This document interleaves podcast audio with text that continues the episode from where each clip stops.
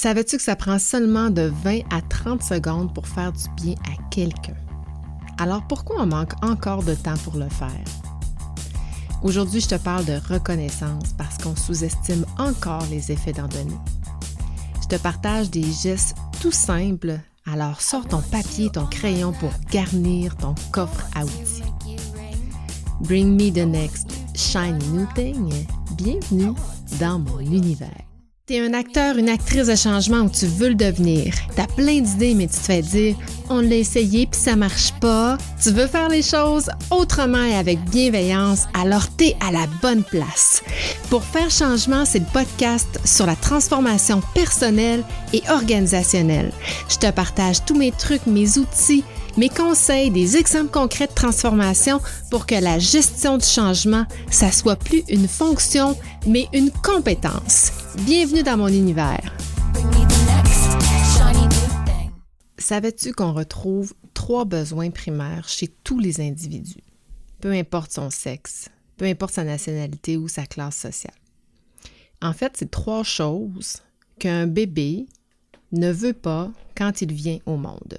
Puis je suis sûre que tu vas te reconnaître là-dedans parce que à travers ça, tout au long de notre euh, croissance, tout au long de notre vie, de nos apprentissages, ben on se crée des blessures. Il se crée des blessures par rapport à des situations qui ont eu un lien avec ces trois éléments-là. D'abord, un bébé ne veut pas être rejeté. Tu sais, le petit mal-aimé de la famille, là, qui dit Maman, maman, écoute-moi, écoute-moi. Puis là, la maman, ben, elle n'a pas le temps, est en train de faire à manger, à deux, trois autres enfants s'occuper, puis euh, ben, elle l'écoute pas. Puis pire, elle tasse, puis elle l'entend pas. Ben ça, ça crée une blessure de rejet. Un cas unique, ça va, mais plusieurs cas comme ça, ça risque de créer des effets chez l'enfant et des blessures qui vont traîner tout au long de sa vie. Même chose pour le deuxième élément, un bébé ne veut pas être abandonné.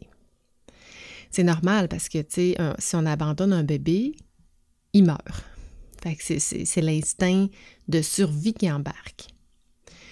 C'est drôle parce que moi, j'ai fait euh, de l'enseignement euh, avec les différents collèges euh, ici à Québec. ça s'appelle le programme M3I qui était pour des gestionnaires de middle niveau. Il y avait une femme dans une de mes cohortes, je, présentais ce contenu-là, qui nous a présenté un exemple de ses parents qui, quand elle était jeune, euh, la menaçaient, quand, quand elle n'était pas fine, de la jeter dans le bac de recyclage.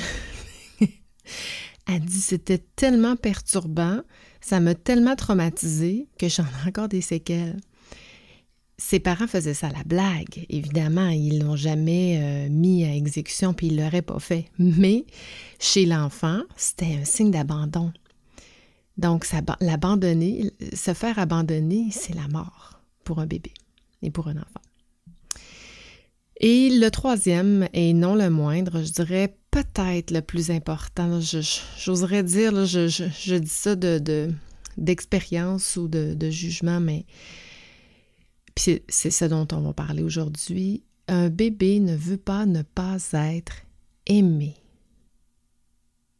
Puis on est tous comme ça, on a besoin d'amour. Puis curieusement, ben souvent ces mêmes personnes-là qui ont besoin d'amour ont, de la difficulté à en donner de l'amour. On n'a jamais vu autant d'événements de reconnaissance accompagner. Surtout que là, on reprend, là. C'est sûr qu'on a été deux, ans sans, sans événement, mais dans les dernières années, accompagné de sons de lumière, des galas, des soirées, ben de la boisson. Et pourtant, on n'a jamais autant crié de recevoir de la reconnaissance en entreprise. Dans ce même programme M3I, il y avait un cours qui s'appelait l'appréciation des employés. Puis dans ce cours-là, ben, on donnait des trucs, des moyens pour donner de l'appréciation. Puis juste en passant, l'appréciation, c'est pas de l'évaluation. C'est quoi la différence entre les deux? Bien, quand on évalue un employé, ben, on va regarder vers le passé. Donc, soit par évaluation euh, annuelle ou biannuelle. Donc, on va regarder dans les six ou les douze derniers mois.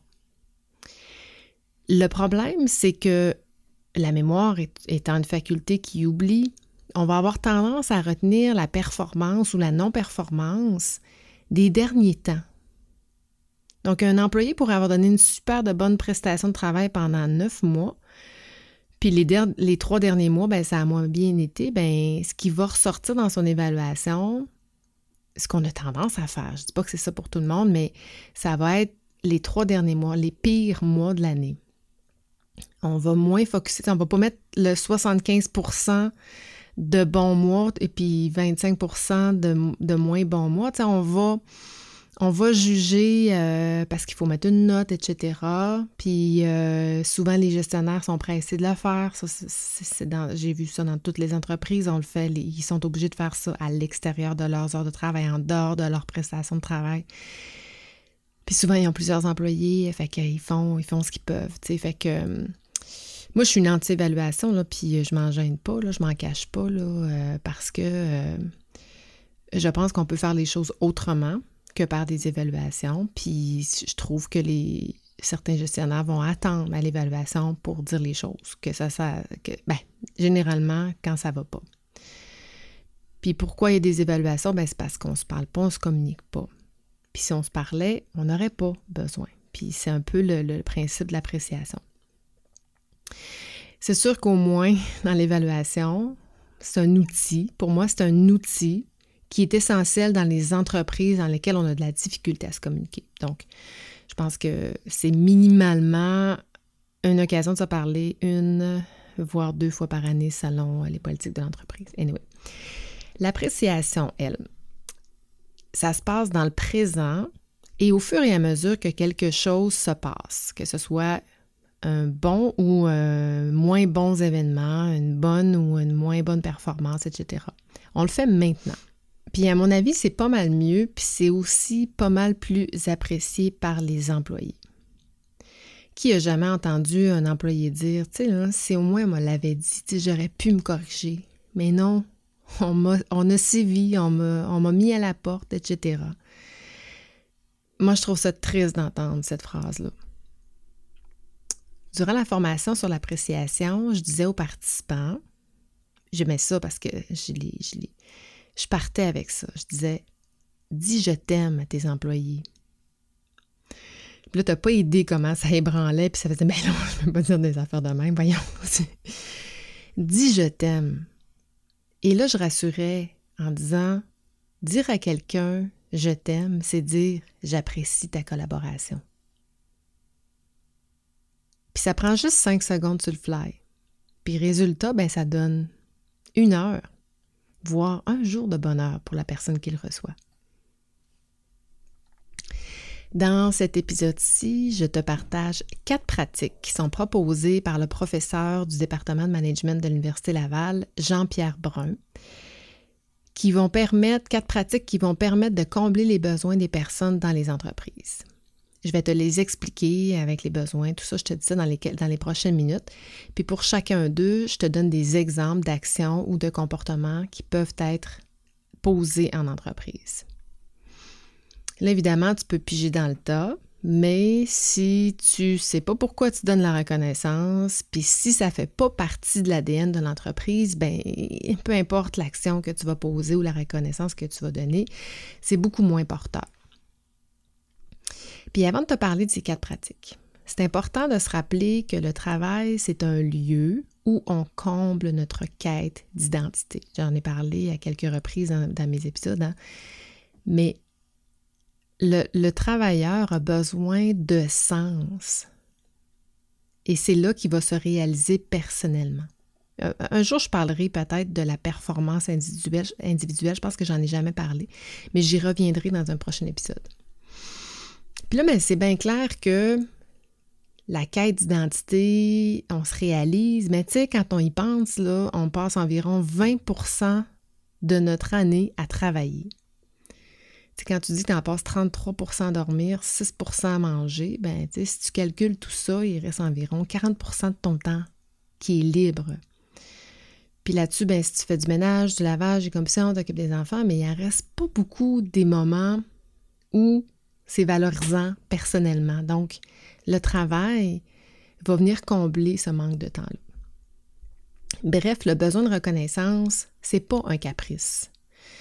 C'est pas des employés qui sont plus capricieux que d'autres. C'est un besoin fondamental dans la vie de tout le monde. Rappelons-nous, on ne veut pas être abandonné. Ben, si on pense qu'on n'est pas bon puis qu'on se, se fait jamais dire qu'on est bon, si on est dans une culture qui cherche un coupable, si on se fait euh, baffrer, si on se fait marteler dans nos évaluations annuelles, bien c'est sûr qu'on va avoir peur. Puis comme on a peur d'être abandonné, c'est ça, ça se traduit dans le monde du travail par perdre sa job. Bien, ça se peut qu'on prenne, on prenne pas vraiment beaucoup d'initiatives, donc on est moins autonome. Ça se peut aussi qu'on cache nos erreurs ou qu'on mette nos erreurs sur le compte d'un autre. On ne veut pas les admettre, fait qu'on on va pointer du doigt une autre personne. Tu sais, c'est des comportements qui sont tout à fait normaux. Qu'on juge beaucoup, évidemment, parce que ça a des conséquences, mais quand on regarde le pourquoi, c'est là qu'on comprend pourquoi il y a ces comportements-là. Il faut aussi trouver l'équilibre entre la reconnaissance individuelle et collective. La semaine passée, je parlais à la blague de faire du favoritisme. Là, ben, tu auras compris. tu comprends qu'ici, euh, en reconnaissance, ben, il faut, faut, éviter ça, puis que c'est pas, euh, c'est pas euh, recommandé de faire du favoritisme. Parce que si on donne juste la reconnaissance individuelle, si on met les gens sous le spotlight sans valoriser l'effort collectif, ben c'est sûr qu'on va satisfaire des besoins individuels, mais on risque aussi à l'inverse de développer une culture en ce sens, hein, une culture individuelle et compétitive. Donc ça, on veut éviter ça. C'est important de trouver le juste milieu entre la reconnaissance individuelle et collective. C'est bon aussi de varier, je vais te présenter dans une seconde les types de reconnaissance, parce que j'ai remarqué qu'il y a des entreprises qui sont très bonnes à, à valoriser le succès collectif, mais peu dans les efforts individuels. Donc, la première pratique de reconnaissance, c'est la reconnaissance existentielle. Puis là, quand on y pense, ça fait du sens parce que cette forme de reconnaissance-là concerne les besoins que les personnes ont d'être reconnues, soit par leurs collègues ou encore leurs gestionnaires, mais d'être reconnues pour leur qualité, leur personnalité puis leur force. De façon individuelle, la reconnaissance existentielle, ça peut se faire en donnant simplement une carte de fête, en faisant un bon accueil et intégration, en donnant du soutien, de la formation, en défendant un employé. Ça peut être de consulter un employé pour prendre une décision. Ça peut être aussi de fournir des beaux équipements. Hein? C'est-tu valorisant d'avoir un bel ordinateur, un beau bureau de travail? Euh, c'est des formes de reconnaissance. De manière collective, euh, il y a les rencontres sociales pour tisser des liens, il y a les consultations entre les pairs, des cérémonies de reconnaissance où on va fêter ensemble les succès. Chez Malette, j'avais mis sur pied un club de lecture. C'était vraiment cool parce que ça nous permettait d'échanger sur nos expertises respectives, mais aussi de se former en collectif.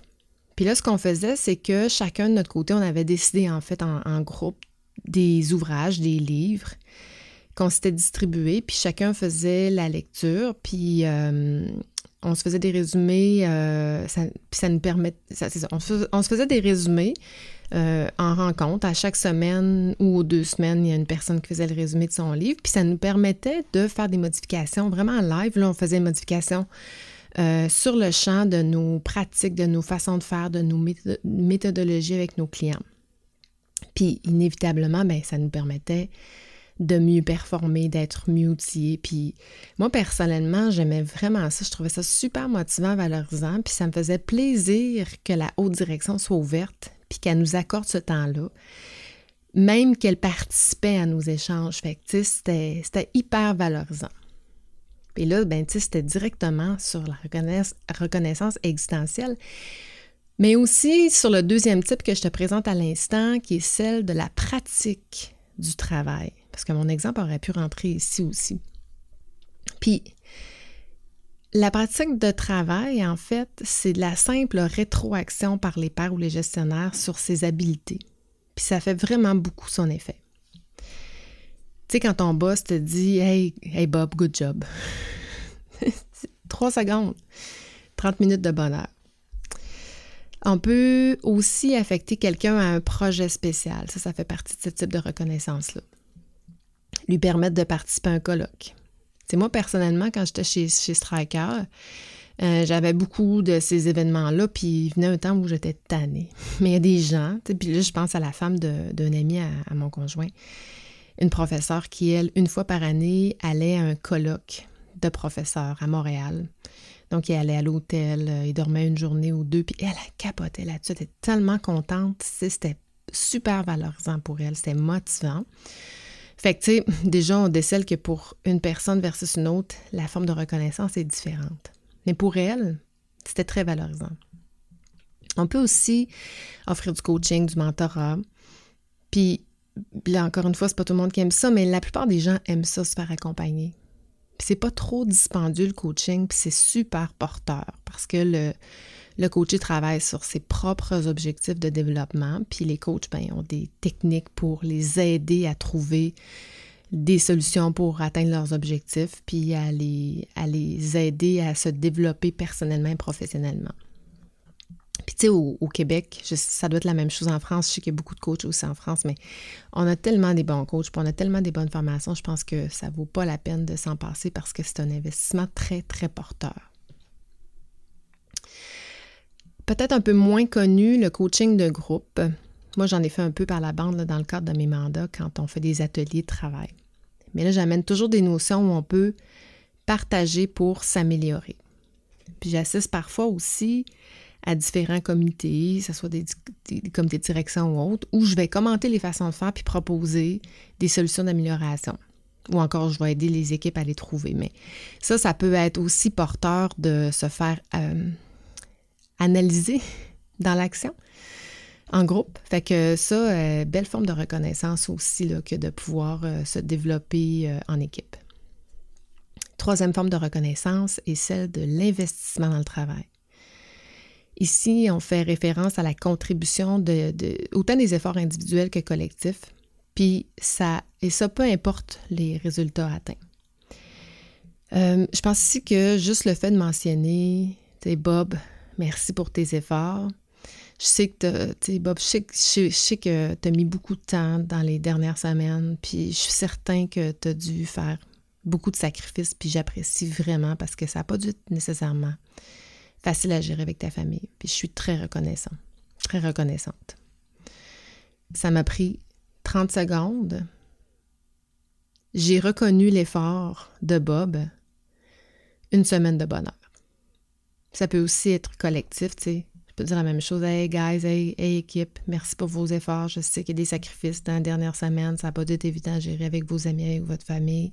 J'en suis très reconnaissante, très reconnaissante. Ça prend 30 secondes, c'est pas long. On peut aussi payer des activités relaxantes après des séances intenses de travail, donner des cadeaux, s'applaudir, etc. Puis tu sais, il n'y a rien de pire quand on y pense pour un employé de fournir des efforts supérieurs à sa charge normale de travail puis qu'on le prenne pour acquis, puis qu'on continue d'en donner, puis d'en donner. Puis ça, on voit ça, là. Tu sais, là, je suis dans le théorique, mais tabarnouche, on voit ça en entreprise. Les gens qui se font presser le citron. Mais ça a tout, sauf des effets de rendre les gens heureux. tu sais, Bob, là, ça se peut que c'est cœur. Euh, quatrième forme de reconnaissance, c'est axée sur les résultats du travail. Donc, cette reconnaissance-là concerne le rendement mais cette fois-ci en regard des résultats ou des objectifs atteints. Souvent, on est bon là-dedans. je disais tout à l'heure, trouver son équilibre. Moi, j'ai vu des, cultures vraiment célébrer les bons coups, mais moins sur les efforts individuels. Mais puis ça, on va voir ça beaucoup aussi dans les cultures de performance, les grandes fêtes pour souligner les réussites, les cadeaux pour des réalisations professionnelles importantes, des dîners des 5 à 7. C'est super. C'est super dans la mesure où on est équilibré, je pense. Donc, euh, on ajoute aussi euh, dans les évaluations du rendement. Hein, certaines entreprises rémunèrent font leurs augmentations en fonction de la performance. Bon, je te l'ai dit tout à l'heure, qu'est-ce que je pense des évaluations? Tu sais, je mets un bémol ici parce que c'est un couteau à double tranchant. C'est si on ajoute la rémunération en fonction de la, performance, il ben, faut le faire avec rigueur, avec des critères mesurés, fidèles pour tous, les mêmes pour tous. Puis, tu sais, ça peut avoir l'effet de, de l'individualisme et du travail en, silo, mais euh, il faut aussi que ça soit bien arrimé avec les autres pratiques, puis les objectifs doivent être aussi de valoriser le collectif, puis la quête d'amener de la valeur ajoutée pour l'entreprise et non juste pour soi. Bref, euh, ça se fait, puis si c'est bien géré, c'est une belle forme de reconnaissance. Évidemment, la reconnaissance, ben, ça s'incarne à travers les autres politiques, puis la volonté des entreprises. Puis ça se fait pas juste de façon verticale, ça doit se faire aussi de façon horizontale. Puis quand on est dans le vertical, c'est dans deux sens, parce que les gestionnaires aussi aiment recevoir du feedback. souvent, on pense que c'est à sens unique, mais ça fait toujours du bien de se faire dire qu'on est bon, qu'on est apprécié, qu'on a bien agi, qu'on a des belles qualités par ses collègues ou par ses subalternes. moi, personnellement, comme consultante, j'ai je travaille avec des gens en partenariat, mais j'ai pas d'équipe. Fait que j'ai moins d'interaction, j'ai pas de collègues, donc j'ai pas de reconnaissance. Mais pour moi, ma reconnaissance, puis en entreprise, c'est la même chose aussi, ça peut, ça peut venir de mes clients, de nos clients, par les services qu'on offre, par les commentaires qu'on reçoit. Ça, c'est des formes de reconnaissance. Moi, c'est là que je vais me valoriser par les commentaires euh, de mes clients. Puis là, en terminant, peu importe ce qu'on va dire, peu importe ce qu'on va faire. C'est important de le faire en fonction de qui on est. Parce que là, je te donne, je t'ai donné un paquet de, trucs, mais tu sais, si dans ta, dans ta bouche, ça sort tout croche, bien, ça va être reçu tout croche aussi. Tu sais, il faut être sincère. Fait qu'il faut s'adapter en fonction de qui on est, mais aussi de qui l'autre il est. Parce que ce que moi j'aime, c'est pas nécessairement ce que Bob aime. C'est pas tout le monde, par exemple, qui aime la reconnaissance publique. Il y en a là qui passent entre le mur et la peinture. C'est pas le temps de mettre le spotlight sur eux autres. Mais tu vas pouvoir faire un petit commentaire dans le couloir, par exemple. Ça, il, va l'apprécier. Il y en a qui aiment ça, avoir de la reconnaissance euh, plus discrète. Puis c'est pas parce que toi, t'aimes, aimes avoir de la reconnaissance éclatante que tes employés aiment ça aussi. Fait que, tu sais, il faut faire la part des choses. Puis dans toutes les formes de reconnaissance, ça n'a pas besoin d'être toujours officiel. Ça peut être spontané, comme dire je t'aime, notamment. Mais tu sais, dire je t'aime, je répète, c'est dire merci pour ton aide ce matin. Bravo pour ton accomplissement. Hey Bob, c'était pertinent ton commentaire. Merci. Ça nous a fait voir les choses autrement. Hey, j'ai aimé ça, Julie, te voir sortir de ta zone de confort. Ça m'a fait plaisir de te voir te lancer. Hey Justine, je trouve que tu as une belle sensibilité avec tes collègues. Merci de ton support, merci de ton apport dans l'équipe. Ça prend 20, ça prend 30 secondes, mais tellement d'heures de bonheur. Donc, évidemment, je t'ai partagé plein d'exemples qui peuvent être intégrés dans ton entreprise, mais premier critère qu'il ne faut pas oublier, c'est le premier pour être un bon gestionnaire, c'est d'aimer les gens. C'est simple, mais si tu n'aimes pas les gens, tu n'es pas à bonne place. Si un gestionnaire est trop dans son ego, ben, il va avoir du mal à donner de la reconnaissance. Fait que, tu sais, il faut le valider quand on fait de la... Si on est euh, professionnel RH puis qu'on est... Euh, on travaille sur euh, les promotions, par exemple, dans des entreprises, ben, c'est un critère. Il faut le demander. T'aimes-tu les gens? C'est aussi simple que ça. il faut aussi que la reconnaissance soit sincère. Je le disais tout à l'heure, qu'elle soit sentie, qu'elle soit authentique et honnête. Puis un autre élément qui est super important, c'est comme euh, si tu as un animal, un chien par exemple, qui fait pipi sur le, sur plancher, là, ben il faut pas que tu y dises, il faut pas que tu, tu y en parles euh, trois minutes plus tard, c'est tout de suite. Donc ça doit être rapide après le comportement ou le résultat recherché. Ça fait encore plus de sens. Donc pertinent, crédible, cohérent. Imagine-toi si je te dis que tu es bon dans quelque chose, mais que tu sais très bien que t'es pas terrible, ben, tu sais, tu me prendras pas tellement au sérieux. Si tu le penses pas, tu le dis pas. Donc, je te résume rapidement les quatre pratiques que je t'ai rémunérées, euh, que je t'ai énumérées dans les dernières minutes. Reconnaissance existentielle, c'est-à-dire reconnaître le travail de la personne, hein, la personne pour qui elle est, ses forces. La reconnaissance de la pratique de travail, Donc, c'est la façon dont on s'acquitte de sa tâche, nos comportements, nos qualités, notre créativité, etc. Reconnaissance dans l'investissement dans le travail, donc les efforts qui sont fournis. Et la reconnaissance dans les résultats du travail, qui, eux, valorisent le produit du travail, les résultats, en fait, la contribution aux objectifs de l'entreprise. Voilà, j'espère que tu as pris des notes, que ça t'a inspiré, que ce soit ces pratiques-là, mais des fois, ça nous amène à d'autres idées, à d'autres choses, ça nous permet de faire des constats, ça nous permet de, euh, penser euh, à plus loin, donc, etc. Donc, j'espère que euh, cet épisode t'aura servi à mieux donner la reconnaissance, à mieux dire je t'aime, évidemment. Là, la semaine prochaine, je rentre dans un autre ère je t'introduis au développement durable. Ça fait longtemps que je veux en parler, je me retiens, mais dans ma, séquence, je n'étais pas rendue là. Là, j'y suis. Parce que oui, la gestion humaine est incluse dans au moins 50 des 16 principes de développement durable. Je pense sincèrement que mon discours, que ma voix, que ce que j'ai à dire a un impact direct sur la responsabilité sociale envers les individus, les organisations et la société. J'ai super hâte d'ouvrir sur ce sujet-là. J'espère que toi aussi. J'espère que tu vas être là la semaine prochaine pour cette nouvelle ère de Pour faire changement. Alors, je te dis à la prochaine. Ciao, ciao.